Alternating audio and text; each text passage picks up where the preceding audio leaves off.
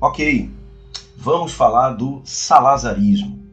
Muito bem, salazarismo foi um regime político autoritário e que muitos autores chamam de regime, uh, alguns autores, aliás, chamam de regime totalitário. Mas vamos lá. Estou falando do salazarismo que ocorreu, regime político ditatorial ocorrido em Portugal entre os anos de 1933 até 1974. Tradicionalmente, uh, os livros de história escolares, tradicionalmente, pelo menos do Brasil, eles não trazem muitas informações a respeito disso quando trazem, tá? Então, eu achei interessante trazer esse áudio aqui para a gente poder saber pelo menos algumas coisas, né, em forma de umas pinceladas aqui, mas saber alguma coisa do que foi, do que veio a ser esse regime político e também a relação que ele tem com o Brasil, tá? Inclusive, por exemplo, uma das coisas, né? Uh, o salazarismo português em Portugal, ele também era conhecido como o Estado Novo. Não é por acaso também que o regime ditatorial varguista, instituído ali no golpe de 1937, o golpe de novembro de 37, também não é à toa que o golpe de Getúlio Vargas chama-se Estado Novo, a ditadura do Estado Novo, a ditadura varguista do Estado Novo. Assim, há similaridades importantes entre esses dois regimes políticos, né? Esses dois estados novos, digamos assim, tá? Muito bem. É interessante fazer uma contextualização do que estava acontecendo no mundo, sobretudo ali com uma lente de aumento a, a questão europeia. A Europa ainda estava tentando se recuperar economicamente, sobretudo economicamente e socialmente, da Primeira Guerra. Né? Então ainda estava ali, mesmo os países que saíram na foto dos vencedores, digamos assim, Inglaterra, França, por exemplo, até a própria Itália, estavam em ruínas econômica, uma inflação muito alta, movimentos comunistas, socialistas, anarquistas estavam meio que tomando as ruas, as economias não estavam conseguindo se recuperar. Haja vista também, é interessante que a gente lembre que durante esse conflito, durante a Primeira Guerra, uma outra potência emergiu, os Estados Unidos da América. Os Estados Unidos, é, durante aquele período, durante a Primeira Guerra, ele vai se converter numa grande potência econômica. Né? A guerra não afetou tanto os Estados Unidos quanto afetou, por exemplo, os países que estavam direta ou indiretamente ligados à Primeira Guerra, os países europeus. Né? Então os Estados Unidos estavam ali, né? emergindo e, e crescendo como uma grande potência econômica, uma potência militar, uma potência, sobretudo no aspecto uh, cultural. Né? O cinema de Hollywood, por exemplo, as, as grandes atrizes e o American Way of Life.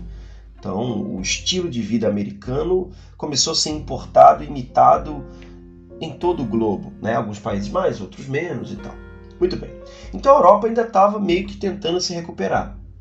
Nesse contexto, surgiram os chamados regimes totalitários, dos quais a gente conhece principalmente três deles: fascismo italiano, ali, sobretudo organizado pelo Benito Mussolini.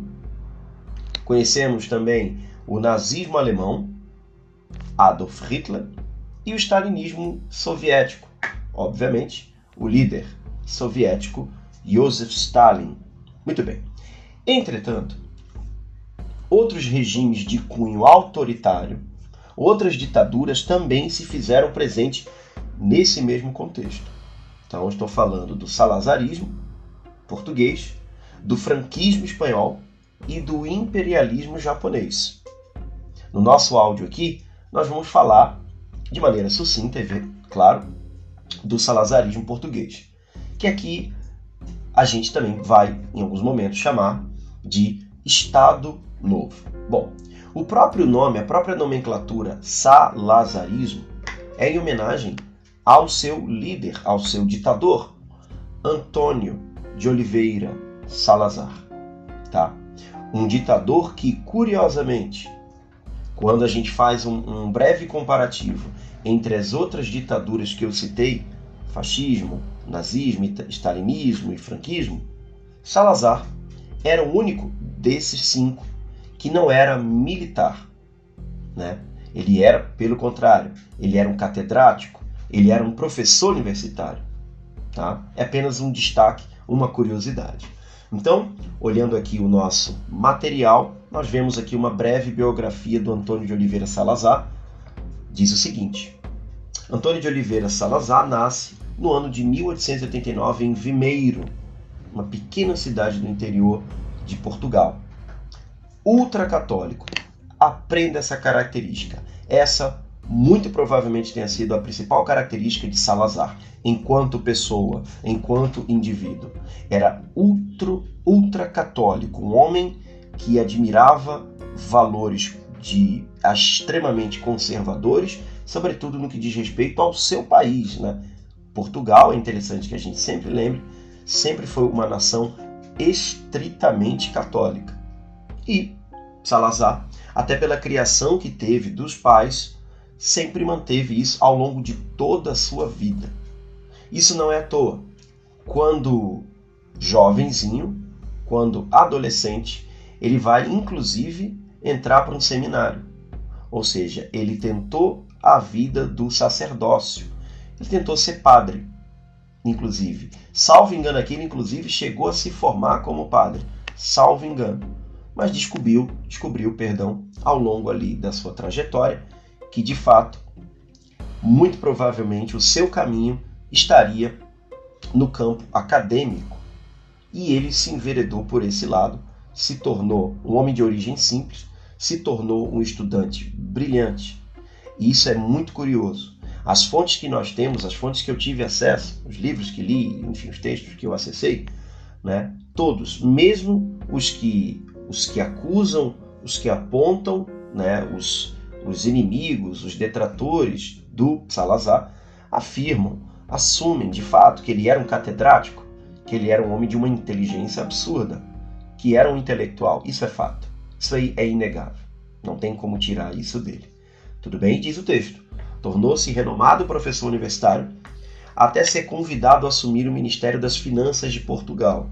O Ministério das Finanças hoje seria algo similar ao que seria aqui o Ministério da Fazenda, algo que tem a ver com aspectos da economia.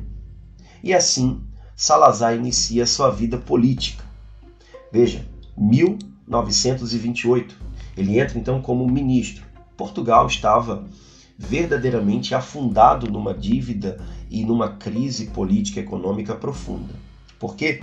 É interessante que a gente retome, retorne. Basta a gente ir lá atrás, bem lá atrás, lembrarmos que Portugal já era um país, um Estado nacional, desde ali, de meados, início, aliás, do século XII. Para ser mais preciso, dar uma data aqui concreta, Portugal já era um país desde o ano de 1139. Então já era um dos países mais longevos da Europa. E durante toda a sua história, até o início do século XX, Portugal fora uma monarquia. Uma monarquia. E assim foi indo. Mesmo durante o momento que Portugal se lança nas grandes navegações, enfim, coloniza o, o que hoje chamamos de Brasil, mantiveram a estrutura política monarquista. E assim foi. Até o ano de 1910. Quando a gente chega no ano de 1910, a situação monárquica portuguesa ela é insustentável. Grupos republicanos vão tentar acabar e de fato conseguem ao longo era uma luta antiga, lembrando, a república, sobretudo ao longo do século XIX, ela emergia como um regime político das massas, um regime político uh, contemporâneo, algo mais atual do que a velha monarquia. Né? Monarquia, naquele contexto ali, era sinônimo de atraso. Muito bem, e mesmo Portugal, um país atrelado aos valores monárquicos, deixa de ser uma monarquia, inclusive com o assassinato do rei. Houve o que a gente chama em história de regicídio. Inclusive, o próprio rei de Portugal foi assassinado, foi uma coisa bem bem barra mesmo, né? Então Portugal inicia ali o seu sistema republicano a partir do iníciozinho do século 20, 1910. Então, a gente chama esse período, os historiadores chamam esse período de Primeira República Portuguesa, que vai ali entre 1910 e 1926, com grande crise econômica, grande crise econômica. É nesse contexto de crise econômica que se instaura, ainda de maneira de cunho republicano, a primeira ditadura militar portuguesa. Salazar, por enquanto, isso em 1926, por enquanto, ainda continuava lá como professor de universidades portuguesas. Foi nesse contexto de uma ditadura militar em Portugal, certo? Que Salazar vai ser convidado a assumir, como disse anteriormente, o Ministério das Finanças. E ele aceita. Essa ditadura militar, que durou ali entre 26 e 1933, certo? Tinha como é, os principais postos, né? O principal deles, General Carmona, que era ditador e era o presidente da República. Salazar, naquele momento, era ministro das Finanças. E é interessante. Salazar vem com medidas profundamente duras para um país que se encontrava em crise. Mas ele pensou e disse: eu tenho que adotar medidas econômicas duras para tentar aliviar, é, é, dar um, um respiro às nossas contas públicas. E aí eu vou ler o tópico.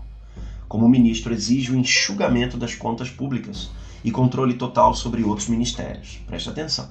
Quando a gente diz enxugamento das contas públicas, significa dizer que vai ter corte de gastos, corte de investimentos. Então, muitas áreas consideradas essenciais vão ter um corte no orçamento, nos investimentos. Era hora de pelo menos no pensamento de Salazar, de enxugar total. Haja vista as crises políticas que já vinham de muito tempo, não só do sistema republicano, né? já vinha de muito tempo. Portugal não era nem mais a sombra do que fora no passado, apesar de Portugal ainda manter colônias em África. Então, por exemplo, Angola, Cabo Verde e Moçambique além de Guiné, ainda pertenciam a Portugal, por incrível que pareça. Desde o século XVI, nas grandes navegações, essas nações que eu citei foram se tornaram e ainda eram no início do século XX colônias de Portugal, por incrível que pareça. E era a menina dos olhos de Portugal, porque dali saíam matérias-primas que aliviavam a crise econômica portuguesa. E aqui tem uma coisa curiosa né, o autoritarismo de Salazar, dizendo: olha, eu assumo esse ministério das finanças desde que eu também tenha controle sobre todos os outros ministérios. E assim, Carmona, o general Carmona, o presidente da República, vai dar esse total, essa total uh, possibilidade que Salazar tivesse essa autonomia de além de ser o líder naturalmente, enfim, o responsável pelo seu próprio ministério, também ele vai ficar à frente, vai controlar as contas ali dos ministérios. Então, assim, vai ser um momento de enxugar mesmo. Muito bem. Entretanto, Salazar começa a ganhar fama. Começa a ganhar fama. Porque, mesmo com, e talvez até por isso, com medidas tão duras economicamente, Portugal vai ter um certo respiro. Vai ter um certo respiro. É interessante que a gente lembre, Portugal não era uma potência há muito tempo. Então, na Europa, Portugal já era um patinho feio há muitos anos. Então, conseguiu meio que controlar as contas públicas, claro, com medidas absolutamente muito fortes, muito duras, porque quando corta-se investimentos, são medidas que têm uma tendência de ser bem duras. Mas ele vai começar a ganhar fama política. Coisa que não era ele não era muito afeito a isso. Pelo menos é o que dizem os biógrafos da sua personalidade. Seja como for, já em 1932, ele deixa de ser ministro das Finanças e se torna uma espécie de primeiro-ministro. Primeiro-ministro porque Portugal é, se instituía como uma república, sim, só que uma república parlamentarista, onde o presidente da república ele é chefe de Estado ele não governa, então estou me referindo a Carmona. Carmona era chefe de Estado, tá? é um, um cargo de representatividade, e Salazar assume como primeiro-ministro português, que em Portugal era chamado de presidente do Conselho. E já que estamos falando em ditadura, Portugal, naquele momento histórico, vivia uma ditadura militar, é interessante que a gente parta para o conceito de ditadura. Então aqui eu destaquei um, uma fonte importante de um, uma grande mente pensante chamada Norberto Bobbio, e ele vai falar o seguinte em relação ao conceito de ditadura. A ditadura apresenta preferivelmente uma ruptura da tradição. Instala-se utilizando a mobilização política de uma grande parte da sociedade ao mesmo tempo que subjuga com a violência uma outra parte. E não pode garantir sua continuidade de modo ordenado e regular, nem com um processo democrático, de que é a negação, nem com um princípio hereditário, que contrasta com as condições políticas objetivas e com sua pretensão de representar os interesses do povo. Daí o caráter precário das regras de sucessão no poder. Então aqui a gente tem uma breve conceitualização de o que seria uma ditadura. Tá? É interessante entendermos que conceito não é opinião. Você pode não concordar com esse conceito? Pode. Mas isso, conceito, não é opinião. Ele está pautado em anos de pesquisa, anos de estudo sobre uma comunidade científica. Muito bem. Continuando, o, Salazar, o salazarismo, né? o, o período anterior ao salazarismo. Então, chegamos aqui a um momento muito importante que vão lançar ali as bases do que seria o salazarismo, que em Portugal é chamado muito de Estado Novo. Então, olha o que diz o texto. Salazar lança as bases do Estado Novo. E aqui eu destaquei dois: Lei do Ato Colonial e criação do Partido União Nacional. O que, que foi a Lei do Ato Colonial? Preste atenção. O documento reforçava a política colonial colonizadora às colônias portuguesas na África Angola, Moçambique, Cabo Verde e Guiné-Bissau. Significa dizer o quê? Uma lei criada por Salazar, ou pelo menos com auxílio com a assinatura dele, já na condição de presidente do conselho, ou seja, já na condição de primeiro-ministro, ele vai assinar isso para reforçar, para dizer ao mundo que, ó, não se assanhe para tentar tirar essas colônias de Portugal. Essas colônias pertencem a Portugal. Então não se assanhe. Muito bem. É interessante que a gente lembre que desde o século XIX, muitas das colônias, tirando as de Portugal, que já eram colônias portuguesas desde o século XVI, então muitas outras colônias, colônias de Inglaterra, colônias de França, colônias de Itália, já estavam ali meio que se assanhando depois da Primeira Guerra, com o enfraquecimento da Europa, já estavam meio que ali num processo de tentativas de emancipação política, de independência. Então, Portugal, percebendo a onda, resolve reforçar, mediante um decreto-lei, a lei do ato colonial para meio que carimbar essas colônias nos pertencem. Muito bem. E o outro aqui, criação do Partido União Nacional. Visando concentrar poderes, Salazar guia o país a um partido único. Opa! Assim a oposição oficialmente não existiria em Portugal. Aqui tem algumas divergências de alguns historiadores. Quando a gente analisa os regimes totalitários, os mais conhecidos, né, nazismo e fascismo, ali nós vemos claramente sistemas de partido único, numa clara intenção de não permitir as oposições. Em Portugal, oficialmente era um partido só, só que em alguns momentos isso não vai ficar muito claro. Por isso que muitos autores não consideram é, o salazarismo como um regime totalitário. Sinceramente, para a gente isso não importa muito porque é, sim foi uma ditadura de características fascistas. Só que nem em todos os momentos da sua história, até porque foi muito longevo, muito grande. Tá? E aqui uma imagem simbólica dizendo: Portugal precisa de vós, Portugal precisa de você. Então é uma propaganda absolutamente de cunho nacionalista, que é uma das características principais dos regimes autoritários, dos regimes eh, totalitários, dos regimes autoritários né, a questão do nacionalismo exacerbado, tá? da coisa da, de, de, defender a pátria e tudo. Muito bem, os primeiros passos do salazarismo, do Estado Novo ou salazarismo português. Os primeiros anos aí a gente data entre 1933 e 1945. Tá? Então, oficialmente, preste atenção, o salazarismo começa ali em 1933. Sabe qual é a grande curiosidade aqui? A curiosidade fica por conta que Hitler também assumiu a Alemanha no ano de 33. Isso é uma curiosidade. Tá legal? Não há exatamente uma relação. É apenas um dado curioso. Então, Salazar, que já era primeiro ministro, continua sendo. Só que agora ele vai instituir um novo regime político. Vai dar um nome, o Estado Novo, que depois popularmente ganhou aí o nome de salazarismo. Para tanto, se é um novo sistema político, ele exige uma constituição, uma nova constituição. E essa constituição, eu destaquei aqui sete itens dessa nova constituição portuguesa, da constituição elaborada ali principalmente sobre o olhar de Salazar. Primeiro, Portugal oficialmente era uma república unitária e corporativista. Bom, unitário, acredito que não precisa explicar, e corporativista significa dizer que todas as instituições do Estado, como por exemplo sindicatos de trabalhadores, deveriam obedecer ao líder. Estavam atrelados ao corpo do Estado.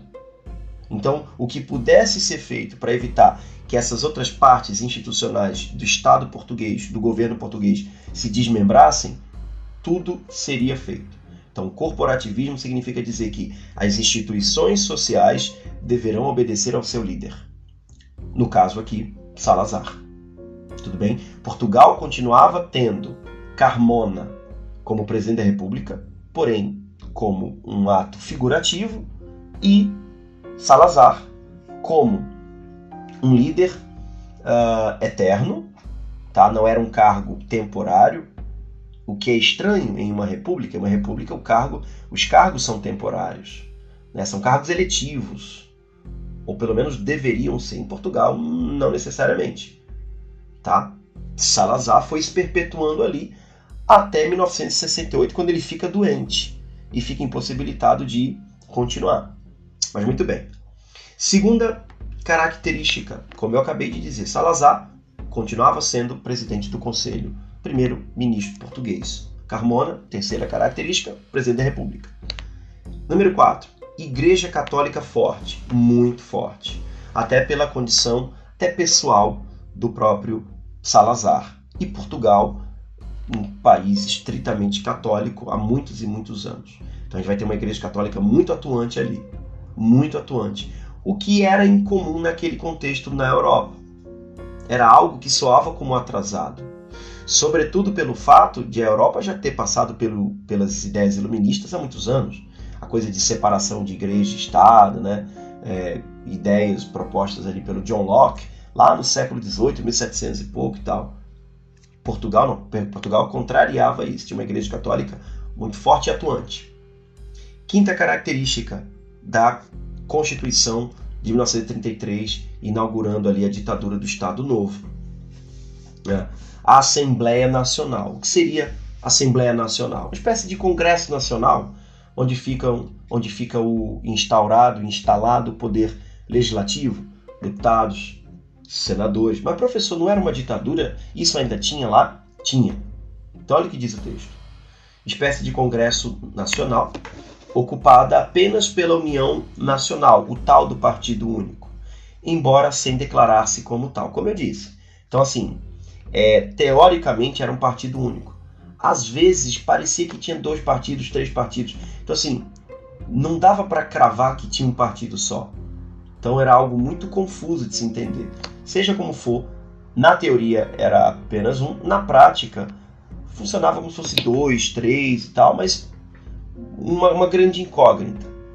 Salazar não queria transparecer que esse regime político dele era um regime fascista. Ele fez de tudo para evitar isso apesar de, pelo menos no início da carreira política, Salazar era fã incondicional, por exemplo, de Mussolini, inclusive tendo uma foto do ditador italiano na sua mesa de trabalho. Tá? Não estranho. Era muito comum ter admiração por esses homens, pelo menos ali durante a década de 1930. Salazar era um deles. De algumas coisas, diga-se de passagem, de Mussolini. Sexta característica, Estatuto, Estatuto do Trabalhador Nacional. Olha o que diz o texto. Inspirado na Carta de Lavoro, fascista de Mussolini, é criada as bases da lei trabalhista em Portugal. Pois é, naquela década de 30, muitos países, inclusive o Brasil de Vargas, também passava por uma reestruturação trabalhista, criando carteira de trabalho, direitos trabalhistas. Salazar foi por essa linha também. Isso tem a ver com corporativismo, porque apesar de criar leis trabalhistas, essas leis não eram uma festa. Então, assim, as instituições estavam sobre as ordens do seu líder. Mas seja como for, já constava ali no papel que Portugal tinha leis trabalhistas, né? todo um mecanismo trabalhista ali. E número 7. Curiosamente, no papel, na lei, a Constituição de 33 portuguesa diz que era proibida a pena de morte. No papel, proibido. Na prática, não foi o que se viu. Grandes perseguições foram, foram depois uh, encaradas de frente, foram vistas, enfim, foram relatadas, inclusive com, vocês vão ver, com construção de campo de concentração, chamado de Tarrafal. Tá? Muito bem. As principais características agora a analisarmos do salazarismo, do Estado Novo, estão aqui. Antipartidarismo, né, apesar de ter um partido único, tá? Poder providencial. Tá aqui a característica da igreja forte. Salazar é um homem de muita fé, um homem muito católico, estritamente católico, e para ele, ele era o salvador da pátria porque Deus o escolheu assim quase como uma teoria do direito divino dos reis, sabe? Que estuda tradicionalmente no sétimo ano e no primeiro ano do ensino médio em história. Poder providencial, providência divina. O colonialismo é a terceira característica, já falei. As colônias de África continuam sendo a base econômica de Portugal e ninguém vai tirar elas de nós. Em pleno século XX. O autoritarismo, isso aqui é óbvio Estamos falando de um regime autoritário, de um regime violento, tá? Um regime violento, antidemocrático na sua essência evidente e extremamente repressivo. A censura pegava firme. Censura rádios, jornais, cinemas, escolas, professores universitários, amplamente censurados. É um regime autoritário, é uma ditadura. Romantismo histórico. Salazar pretendia fazer relembrar o Portugal do passado, o antigo grande império português. Era difícil. Portugal não era nem na sombra o que fora. Inclusive, aqui cabe uma curiosidade. No ano de 1940, entre 39 e 40, Portugal realizou uma grande exposição de artes e tal, relembrando os seus, naquela ocasião, os seus 800 anos de vida 800 anos de história portuguesa, que houve uma grande exposição, com exposição de quadros e de, de documentos e de monumentos e tal, né, sobre o grande império português, português a grande nação portuguesa, tal. Isso, naturalmente, é um romantismo histórico. É olhar para o passado e tentar pegar alguma característica para implementar. Ultranacionalismo. Salazar Inclusive foi um líder que, salvo engano, nunca saiu do país. Um homem estudado, um homem muito culto, poderia ir para qualquer país. Mas, salvo engano, eu posso estar errado, mas, salvo engano, pelas leituras que eu vi, é, Salazar nunca saiu do território português. Enfim, corporativismo, já falei, as instituições obedecem ao seu líder. E aqui uma característica bem peculiar apenas do salazarismo. Salazar era um homem de valores rurais, um homem conservador, um homem de cultura campestre. Então ele é, não alavancou exatamente o crescimento industrial do seu país. Né? Inclusive, muitos portugueses, durante o grande, o longo tempo do salazarismo, tá? entre 33 e 74, muitos portugueses imigraram para o Brasil. Muitos portugueses. muito, porque a situação lá de muitas pessoas, de muitas famílias, era de crítica a ponto de passar fome. Enquanto a Europa estava absolutamente navegando na industrialização, Portugal vivia um atraso descomunal, fora o atraso histórico. Então é importante que se diga isso, tá? Na próxima, na próxima tela, a gente vê uma imagem dele com a mão erguida, num típico gesto totalitário, gesto feito muitas vezes por Mussolini e por Hitler. Então, olha a frase que destaquei aqui. Não discutimos Deus, não discutimos a pátria, não discutimos a autoridade, não discutimos a família, não discutimos valores tradicionais, ou seja, isso aqui é de um autoritarismo profundo. Olha, nem venha para cima de mim querendo discutir isso. Não há o que discutir, porque isso é verdade absoluta. E essa opinião não me interessa, ela não é bem aceita aqui. Ela vai ser absolutamente censurada. É aí que se cria a trilogia salazarista, que depois é importada para alguns países, inclusive para o Brasil, por exemplo, durante a era Vargas. Deus, pátria e família. Símbolos do regime salazarista. Deus, a força da Igreja Católica. Pátria, a força do nacionalismo português. Família, a força do conservadorismo católico português. Então, a trilogia da educação nacional. Tá? Que, inclusive, a própria educação portuguesa era severamente controlada por Antônio de Oliveira Salazar. Inclusive com cadernos, com a capa com o rosto dele, coisas do tipo. Mas para segurar todo esse, esse regime autoritário, a gente tem que ter um aparato militar forte que dê sustentação a isso daí. Então aqui a gente destaca três: a Mocidade Portuguesa, a Legião Portuguesa e o PID. Mocidade Portuguesa era, é, de uma maneira mais simples, uma organização juvenil, tá? De criancinhas até meninos de 14 anos, tá? Que estudavam em escolas que tinham com esse foco uma educação militarizada e de apoio incondicional a Salazar, inclusive com desfiles quinzenais nas praças públicas e tal, menininhos de 7 até 14 anos, inclusive meninos e meninas, meninos e meninas vestidos a caráter, vestidos como militares desfilando, não com armas, mas desfilando algumas vezes até com paz.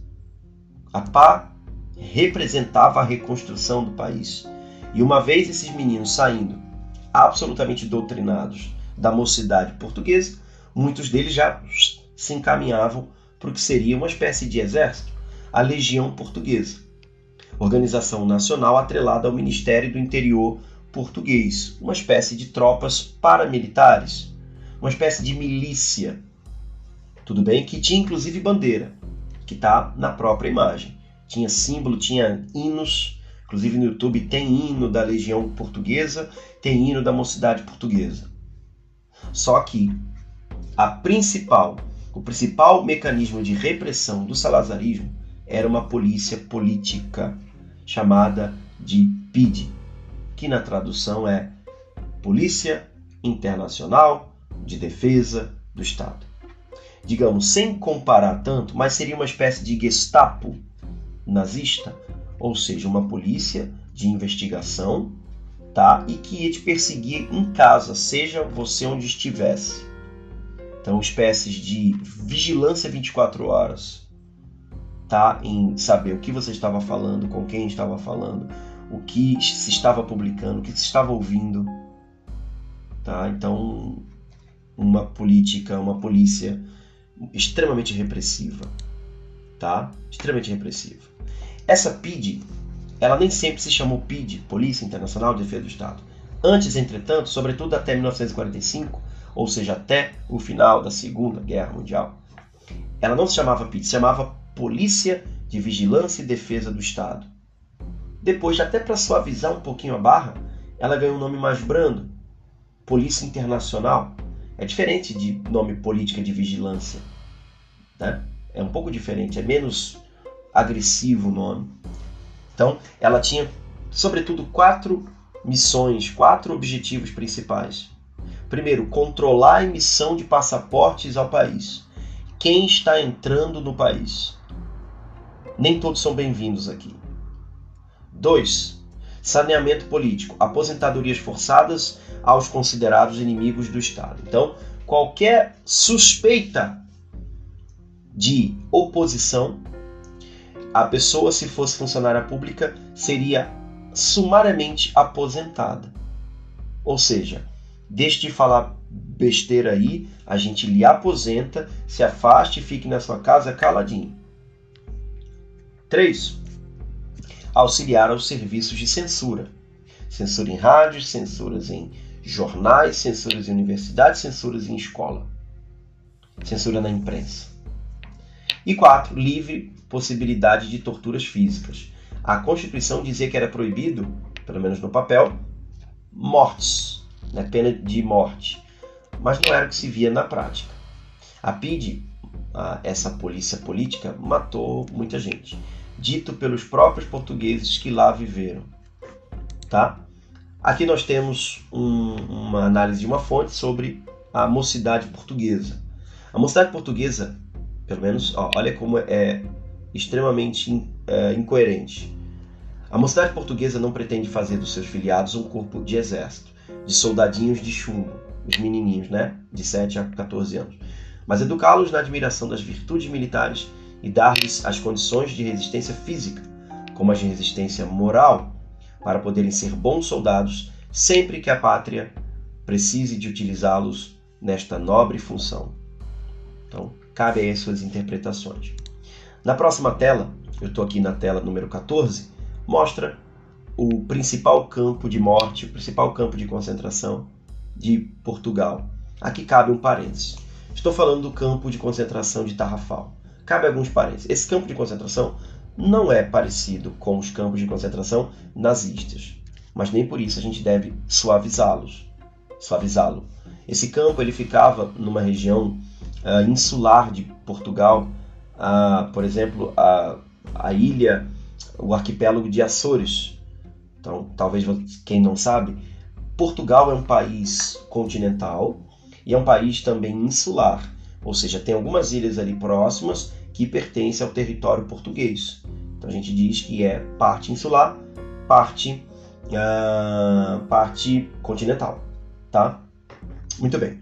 Continuando aqui na página 15, como todos os regimes totalitários e autoritários daquele contexto, daquele ali do período, sobretudo entre guerras, a propaganda salazarista é muito forte.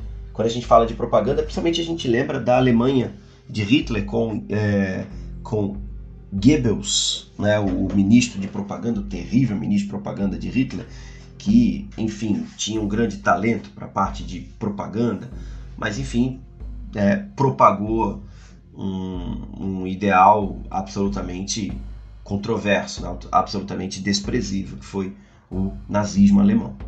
Em Portugal, nós tivemos também um, um, financiamento importante para a questão da propaganda. Então a gente vai ler o que está escrito e explico. Criação do Secretariado da Propaganda Nacional.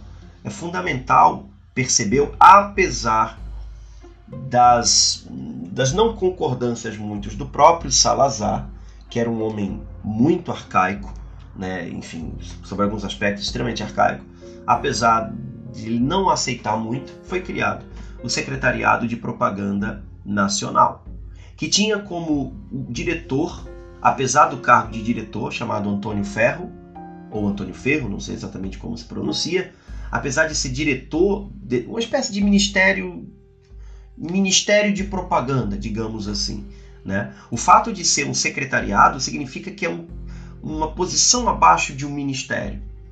Isso tem a mão de Salazar, tá? de não querer tornar isso um ministério. Então, apesar de diretor do secretariado, o Antônio Ferro, Antônio Ferro, não tinha total controle. Quem tinha? Salazar. Tá? Salazar. Então, nessa propaganda eu citei, nós temos a exposição do mundo português, aquela que eu falei, comemorando os 800 anos de Portugal, relembrando, através do romantismo histórico, seus grandes feitos e tal do passado, a censura velada aos meios de comunicação. Salazar sempre tomava cuidado de não tornar público a censura, de meio que disfarçar, para que o seu regime político não parecesse com um regime é, fascista, com o fascismo de Mussolini. Uh, inclusive, muitas das pessoas em Lisboa eram pagas, recebiam dinheiro para encenar apoio a Salazar. Porque uma coisa que a gente vê bastante nos regimes totalitários, basta você se lembrar nos discursos de Hitler e de Mussolini, aquela quantidade gigantesca de pessoas, sabe? Muita gente ali e tal, parará. Algumas vezes a gente via pessoas nos discursos de Salazar, mas grande parte daquelas pessoas estava ali porque pagaram. Então era uma encenação política, né? Salazar entendia, era leitor de Napoleão Bonaparte, ele entendia que se controlasse, fizesse uma boa propaganda política desde o ensino primário, desde as criancinhas, já poderia doutriná-las ao salazarismo. E assim foi feito. Desde criancinhas, os meninos eram ensinados, as crianças eram ensinadas a amar o país, né, o que não há problema algum, mas amar sobretudo o seu líder. Amar talvez até mais o seu líder do que o seu próprio país. Amar, no caso, Salazar. Então, como eu disse, nós tínhamos aí uma contraposição de uma visão mais moderna do Antônio Ferro e uma visão muito atrasada do próprio Salazar. Isso alterou significativamente o fraco cinema português, ao contrário, por exemplo, do nazismo, que investiu muito no cinema, é, ao contrário do fascismo, que também incentivava isso, né, a questão do, do cinema e tal, tá? Muito bem. Continuando aqui, continuando, tem uma série de imagens aqui na página 16 que mostra bem a questão da propaganda salazarista. E eu vou ler aqui, narrar algumas que temos aqui. Né? Vida e pão, alma da nação. 1140, exposição do mundo português, em 1940. Eu tenho bandeiras ao fundo, eu tenho Salazar aqui ao lado como se fosse um, um, uma espécie de, de nobre medieval, de guerreiro medieval, né, com espada e tal, e tem escrito ali, ó, tudo pela nação, nada contra a nação. Perceba, é uma frase extremamente autoritária. Aqui ao lado a gente vê o mapa português com o rosto de Salazar. Né? Mostra bem claro isso. Aqui ao centro nós vemos uma balança escrito: só o bom entendimento entre operários e patrões conduz ao equilíbrio social. Tá aqui uma típica característica corporativista. Tipo, não façam greve, tá? Senão vocês vão ser punidos, tá bom? O que vocês precisam? Né? aqui um livro publicado mostrando a obra de Salazar, né? Enfim, lembrando, ele não era um militar, ele era um catedrático, ele era um professor universitário. Votar em Salazar é garantir paz e pão. Votar é vez em quando ocorriam eleições, eleições de cartas marcadas, eleições em que Salazar seria sempre re reeleito como presidente do conselho, ou seja, como presidente, perdão, como primeiro-ministro português. Na página 18, 17, perdão, a gente vê uma imagem simbólica, que muitas vezes essa imagem, a lição de Salazar, estava nos cadernos das crianças portuguesas. Então a gente vê tipicamente essa questão de Deus, pátria e família. A gente vê Deus aonde? No altar, na cruz, a gente vê família onde? Na criancinha, que está de costas, no menininho, que está com uma farda verde da mocidade portuguesa. A gente vê a mãe cozinhando, ou seja, a mãe cozinha, a mãe cuida do lar e o pai ele vai trabalhar fora. Agora perceba, perceba qual é o instrumento de trabalho de sala de desse pai. É uma enxada. Mostra a característica um tanto quanto arcaica, ruralismo de Salazar né, em meio que não permitir, de fato, o grande desenvolvimento industrial português. Na página 18 também mostra propaganda, né? Lusita, caderno escolar. O nosso mais belo feito uh, de ser gravar nas almas a cruz que temos no peito. Tornar o pranto em sorriso do lar, fazer um sacrifício e da pátria um paraíso. Poxa, estruturalmente é bonito pra caramba. Perceba, são meninas, meninas da mocidade portuguesa. Inclusive ao centro você vê o símbolo da mocidade portuguesa, porém feminina. Chegamos na página 19. Na página 19, Portugal e a Segunda Guerra Mundial. Né? Talvez a grande dúvida. E aí, será que Portugal participou? Vamos ver. A continuidade da aliança histórica com a Inglaterra. Desde do século, salvo engano, século XV ou até antes, Portugal e Inglaterra já tinham uma grande aliança uh, econômica, uma parceria que, curiosamente, dura até hoje. Né? Então vão prosseguir. Por que, que eu disse isso? Digo isso porque Portugal, pelo menos extraoficialmente, manteve-se neutro. Neutro durante quase toda a Segunda Guerra Mundial. Tá? Entretanto, essa, essa neutralidade era estranha, porque é, Salazar era fã de muitas atitudes de Mussolini e mesmo assim evitava essas comparações. É estranho. Mussolini, um regime fascista uh, totalitário. Salazarismo, Salazar, um regime autoritário com muitas características fascistas. Então, assim, é uma grande incógnita. É uma grande incógnita.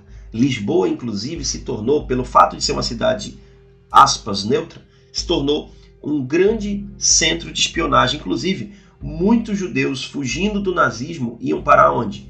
Em Lisboa. E ali tinham muitos nazistas infiltrados para caçar judeus dentro da cidade de Lisboa, capital de Portugal. Tá certo?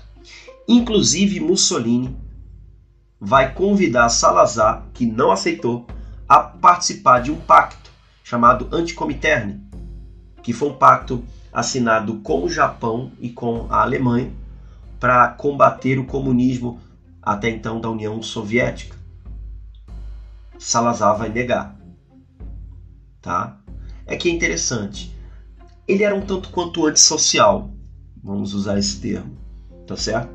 Então olha o que diz o próximo tópico. 1943, apesar de neutro, Portugal cede as ilhas dos Açores às bases inglesas e americanas. Então, oficialmente era neutro, mas foi pressionado pelos Estados Unidos Lembrando, em 1943 a maré estava virando, Hitler estava sendo derrotado e a pressão dos aliados ali dos Estados Unidos, a Inglaterra era grande e Salazar, mesmo neutro, mesmo com um regime autoritário com características fascistas, teve que ceder ali para bases uh, militares dos Estados Unidos e da Inglaterra, base ali na, no arquipélago de, dos Açores, que eu falei, que são aquelas ilhas que pertencem ao território português. Muito bem. Com a neutralidade, Portugal conseguia lucrar em ambos os lados. Então, assim, em termos políticos, é uma atitude, foi uma atitude interessante. Não em termos políticos, aliás, em termos econômicos. Porque o fato de se manter negro, neutro, desculpa, negro, neutro, significa dizer que Salazar soube uh, lucrar com os dois lados. Então, conseguia obter um certo lucro. Mas aí vem mais uma grande incógnita. Aqui é uma curiosidade. Quando Hitler se mata, em abril de 1945, vai entender. Salazar declara luto oficial em Portugal, em homenagem à memória de Hitler. Vai entender. Vai entender. Tá? Chegamos aqui no slide número 20 Estamos nos aproximando do fim da nossa aula, tá? Portugal, após a Segunda Guerra. Tá? O que, que aconteceu com Portugal? Gente, a Segunda Guerra mexeu com todo mundo, obviamente. E mexeu, sobretudo, com, eu já disse isso, com os africanos. Então, mesmo os países que venceram a Segunda Guerra saíram economicamente arrasados. Né? A Europa precisava ser reconstruída e foi, de uma certa forma, reconstruída pelo Plano Marshall dos Estados Unidos uma reconstrução ali e tal, parará. Enfim, então, ao longo, sobretudo ali da década de 50, né, várias nações africanas começaram a se tornar independentes, né, a lutar pelas suas emancipações políticas, então a se livrar da Inglaterra, a se livrar da França. Então as colônias portuguesas sentiram que o momento era aquele de começar a tentar apoio internacional para se livrar urgentemente dos portugueses. Lembrando, já eram colônias portuguesas desde o século XVI. Então, olha o que diz o primeiro tópico: fim da Segunda Guerra Mundial, a descolonização da África, a autodeterminação dos povos africanos, descolonização. Então, como eu disse, então a autodeterminação, o desejo dos povos africanos, também os de Angola, os de Moçambique, o de São Tomé e Príncipe, Guiné-Bissau e Cabo Verde, colônias uh, portuguesas desde o século XVI, começaram a se assanhar. Salazar aí vai mostrar quem era. Tá? 1951, pós Segunda Guerra Mundial, a chamada questão ultramarina. A revogação da Constituição Províncias Ultramarinas. O que, que é isso? Salazar vai colocar abaixo o ato colonial aquela lei lá no início que eu falei. E o que, que significava isso? Significava dizer que, a partir daquele momento, Angola, Moçambique, Parará não seriam mais chamadas e tratadas, pelo menos no papel, como colônias. O nome pegava mal, sabe? Hum, colônias não. Então, Salazar vai chamar de províncias. Ou seja, quer ver? Para você entender, olhando aqui para a página 21, tem um mapa muito simbólico. Muito simbólico que mostra exatamente o que, que era isso. As províncias, em vez de chamar de colônias, chamariam agora de províncias. Mostra o mapa da Europa com uh, Angola e Moçambique ali dentro da Europa. Os mapas de Moçambique e de Angola dentro da Europa. E o texto irônico. Portugal não é um país pequeno. Significava dizer o quê? Angola e Moçambique são Portugal não são mais tratadas como colônias. Eram na prática, mas na teoria não. Não pode mais ser chamada de colônia. Por isso que é, revogaram, acabaram com o ato colonial, aquela lei de 1930. revogaram, acabaram. Agora criaram as províncias ultramarinas, dizendo que Angola e Moçambique, Guiné-Bissau eram províncias, como se fossem estados. Enfim, então não era Angola, era de Portugal, era Portugal só que fora do território português. Enfim, isso não para por aí.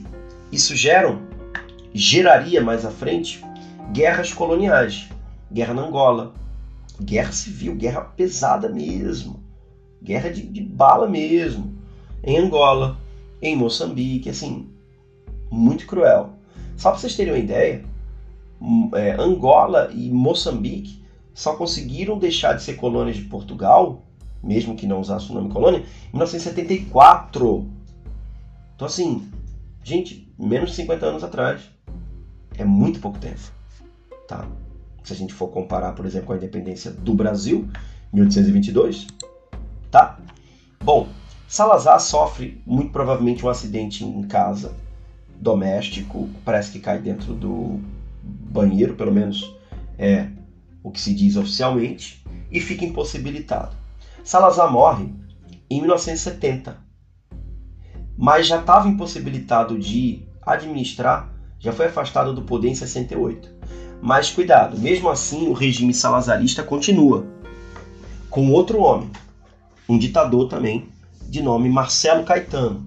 Então, curiosidade, o salazarismo, o Estado Novo salazarista, ele prossegue mesmo sem Salazar, que é curioso, né? Mas enfim. Então, em 1974, há a chamada Revolução dos Cravos, uma guerra civil, um movimento reacionário, tá certo? Em Portugal, e que acaba com essa ditadura portuguesa, que já vinha desde 1933, acaba com o salazarismo, né? derruba o Estado Novo e, posteriormente, instaura um, uma administração comunista em Portugal, por incrível que pareça. Por que Revolução dos Cravos? Porque na própria imagem mostra soldados portugueses cravando ali uma imagem muito simbólica, né? dizendo que não queriam guerra, mas se precisasse entrariam em guerra.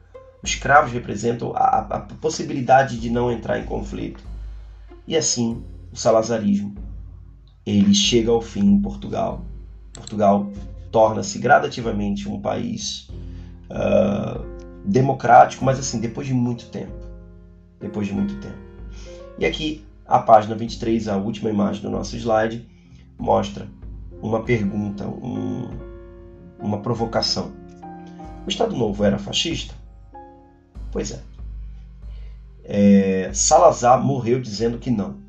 Historiadores, alguns afirmam que sim, outros afirmam que não. Eu sigo a linha dos que afirmam que era uma ditadura autoritária com muitas características fascistas.